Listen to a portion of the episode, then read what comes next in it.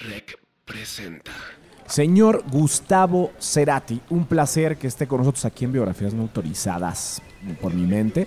Y lo que le quería preguntar, que creo que muchas personas no saben, de hecho yo lo voy a contar en la biografía no autorizada de Gustavo Cerati al lado de Soda Stereo, es cómo surgió esa oportunidad. ¿Quién fue quien les da la primera oportunidad para grabar un disco ya en forma y hacer promoción? Yo sé perfecto que ya venían ensayando, tocando, tureando, haciendo de todo, componiendo y la oportunidad no salía. ¿Cuánto tiempo pasó para que la gente que escucha este podcast entienda que no son las cosas de la noche a la mañana?